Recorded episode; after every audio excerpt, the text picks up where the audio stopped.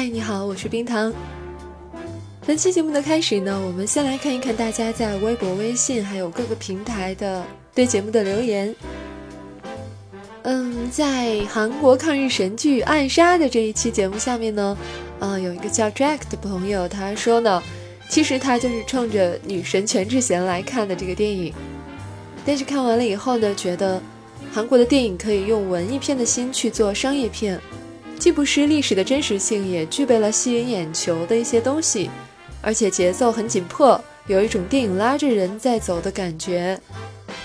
所以我就问他了。难道男神何振宇和李正宰就一点都不吸引你吗？嗯，他说还是喜欢欧美的，像小罗伯特·唐尼啊、约翰尼·德普这些比较多。嗯，韩国的比较喜欢金允诗。很开心看到大家会关注韩剧以外的那些实力派的男演员。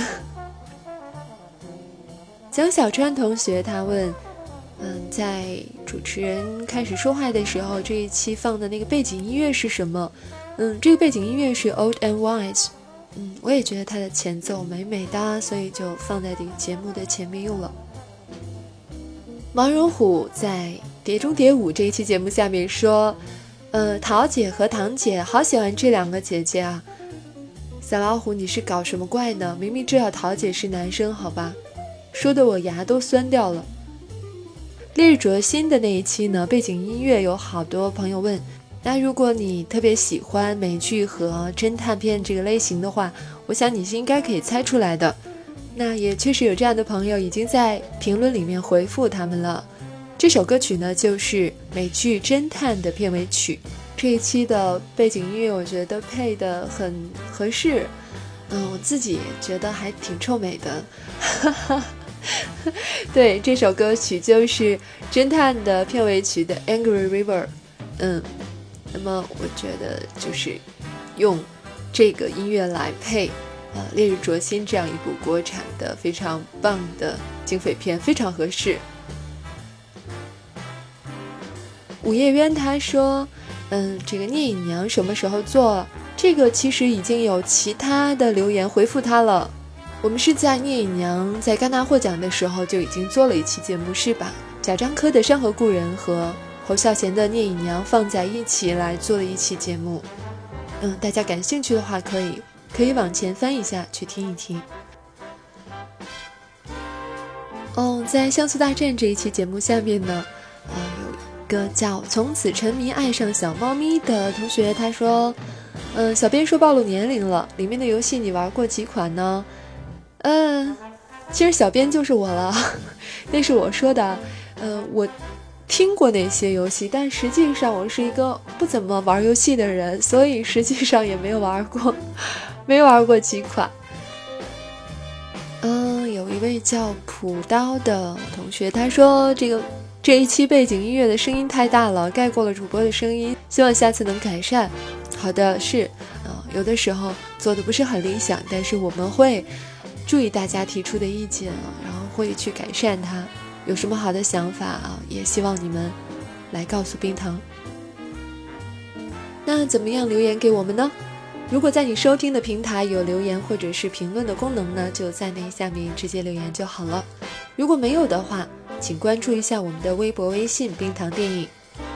留言的内容呢，只要是关于电影的都好，比如说，嗯，你关于电影的一些记忆啊，嗯，看电影的时候回想起的一些故事啊。或者是对节目的感想啊，都 OK 的。那下面呢，我们就进入今天的正题，关于电影《九重妖塔》的影评。本期的影评呢，来自于纳兰金梦和冰糖两个人。我们先来听一下来自影评人纳兰金梦的观点。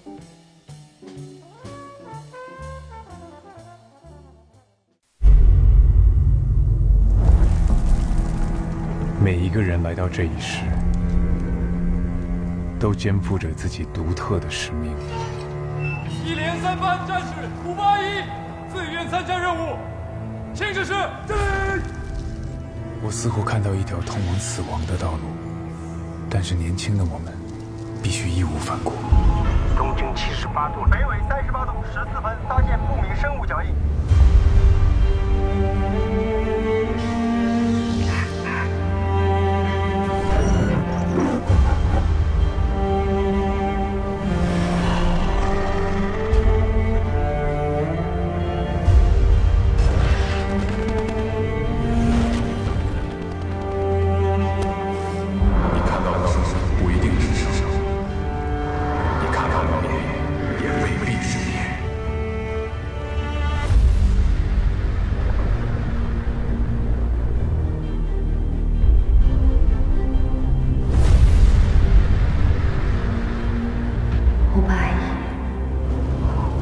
听见吗？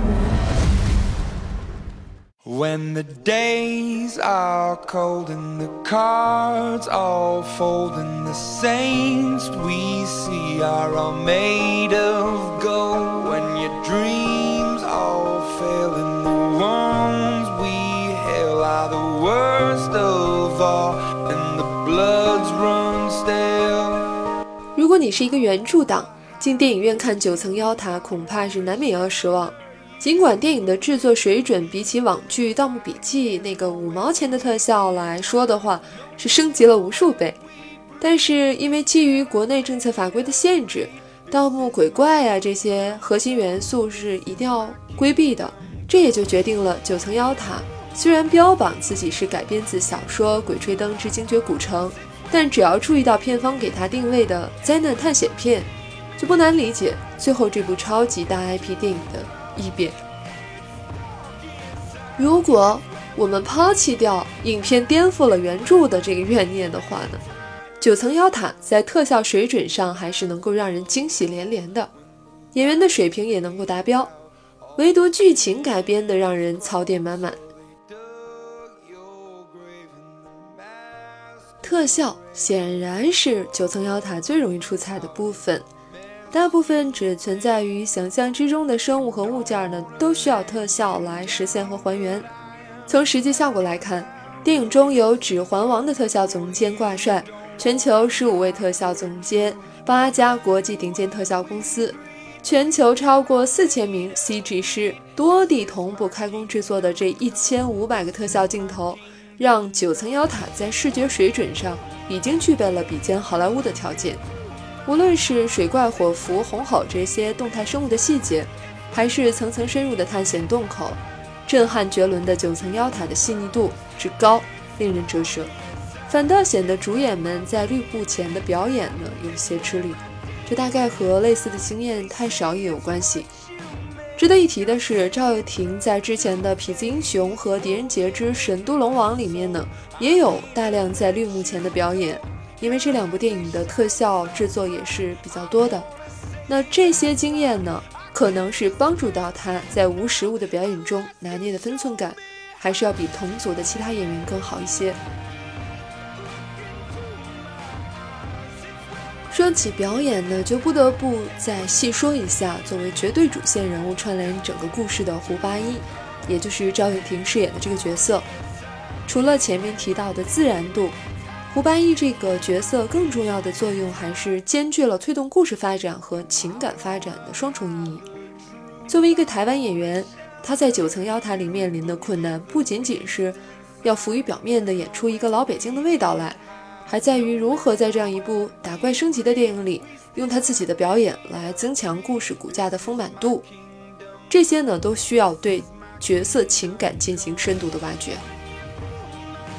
在九层妖塔中，胡八一这个角色既是无所畏惧的硬汉，也要兼顾和孙连长和杨平不同的感情戏。这样有难度的挑战，在赵又廷过往的电影作品中也是很少见的。个人对于他饰演的胡八一在火车上回忆起牺牲战友、兄弟情的那场文戏，印象之深。这些原本就是他日后不愿回首的痛苦根源。后来他再次遇见早已经消失的施里阳的时候呢，原本已经一潭死水的内心又重启波澜，情感与理智的选择也再度残酷地考验着他。历经生死依旧念念不忘杨平的胡八一，显然是个用情至深的人。如果没有杨平，他也不会再度踏上必须面对过往的这条道路。但是故事的最高潮就是。胡八一亲手杀了杨平，只有这样才能保住他自己的队员安全，甚至是保住整个人类文明。这个男性角色内心的痛苦和煎熬，就像站在天平两端的为难。这样一个纠结的角色呢，对于任何一个演员来说都不是特别容易的。从赵又廷的表现来看，他基本是圆满完成了这个任务。整部电影让人吐槽最多的是被改编的支离破碎的剧情。原本应该是顺畅的故事，硬生生被割裂成了三段。观众的情绪刚被调动起来，故事就结束了。剪辑的凌乱的让人有些无所适从，这让主线故事的基调一变再变。这样一部优点和不同同样明显的电影，在上映头两天就已经揽下了两亿票房，最终是否当真能够如男主角的名字一般胡八一，还需要看观众对特效和主角们的表演是不是买单了。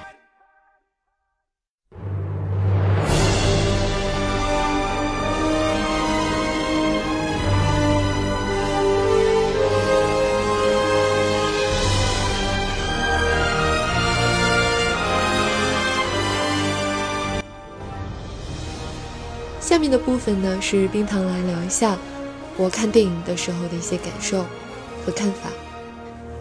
嗯，说到改编剧情，然后脱离原著等等这些问题呢，嗯，对冰糖来说根本不是问题啊。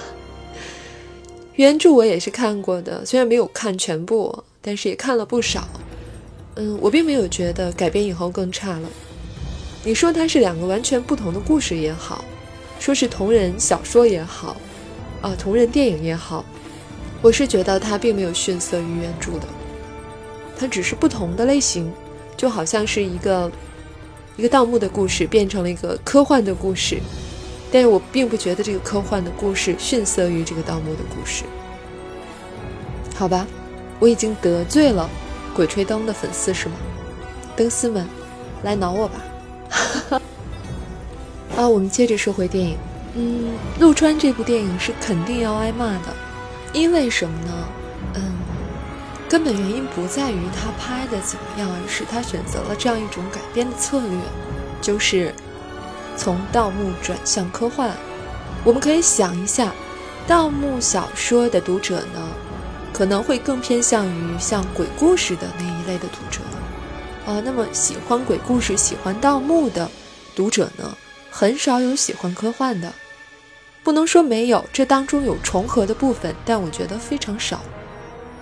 所以，如果你，呃，只是从盗墓改成盗墓，然后你改的有点离谱的话，可能还好吧。但是你一下子跳到科幻的话，我觉得灯丝们是忍不了的。那么，也就是因为这样一种改编的策略，即便陆川有拍的精彩的地方，恐怕他们也会视而不见了。嗯，就我个人来说的话，我觉得这部电影的前面是三分之一左右吧，大概就是到胡八一坐着火车退伍回家那里为止，其实拍的非常精彩，一气呵成，可以说是一气呵成。后面有很多问题，但是前面这一部分真的是很显功力的，哪怕只是为了这三分之一，我觉得。去电影院看也是值得的。那么后面的问题呢？比如说李晨的这个角色呀，并不是说他演得好或者不好，这个角色的设置有一些问题。他出来以后，可能是编剧给他一个交代很多前因后果的这样的一个任务吧，所以他的台词有很多的解说，嗯，就有点像老师给你讲东西那种感觉，不太好。然后很多人也说了，这个角色是否真的有存在的必要？另外说一下爱情戏，嗯，爱情戏的话，就嗯，有很多男性的影评人，他们都说这个爱情戏是挺蹩脚的，有点突兀啊什么的。哎，但是为什么冰糖没觉得呢？还是我最近太容易被感动了。我挺喜欢他那个结尾的处理，干净利落的。胡八一杀掉了施利阳。然后他们俩躺在那里，上面一个俯拍的大镜头，然后施丽阳又变回了杨平那个女战士的装扮。啊，话说姚晨在前一扮演杨平这个角色的时候，真是很漂亮的。哦，我仔细想了一下，她所有的角色，这也许是她最美、最漂亮的一个。当然，这是我个人的审美啊。姚晨在这个电影的前一半扮演杨平的时候，还是感觉很能融入这部戏的。嗯，她身上没有在其他作品当中的一些东西没有带进来，啊感觉是一个挺纯粹的女战士。可能我觉得现在来看的话，九重妖塔它会更侧重于，会感觉有很多地方更感性。当然，它有整个的一个大的改变。嗯，就角色来看的话，我觉得是是偏感性的。这一点其实，在预告片刚推出的时候已经可以看出来了。呃，赵又廷他的眼神啊是非常比较情绪化的那种。呃，包括他个人的形象可能也是这样的。然后呢，杨平本人呢，他也是感觉没有什么心机的那种，好像很多都是他父亲来设计的。他可能知道父亲的计划，但是整体感觉是比较单纯的一个女孩。一开始的时候，嗯，我们可以期待的是十二月将要上映的《寻龙诀》，那可能就是完全不同了。我们可以看到陈坤的形象呢，绝对是要更更像是摸金校尉吧。然后，那么舒淇的感觉，啊，从预告片来看也是和姚晨不同的。所以这可能是两个版本，我们可以参照来看，也许会有更多的乐趣。到那个时候，我们也会来好好聊一聊另外一个版本的《鬼吹灯》。嗯，那么今天节目的最后呢，来做一个广告吧，是我们自己的广告啊。嗯，在任何平台上呢，都可以搜索“冰糖电影”四个字来找到我们。冰糖等着你来，等着你来，我们一起看电影，一起听电影。我们下期再见。When the days are cold and the cards all fold and the saints we see are all made of gold. When your dreams all fail and the ones we hail are the worst of all and the bloods run stale. I wanna hide the truth I wanna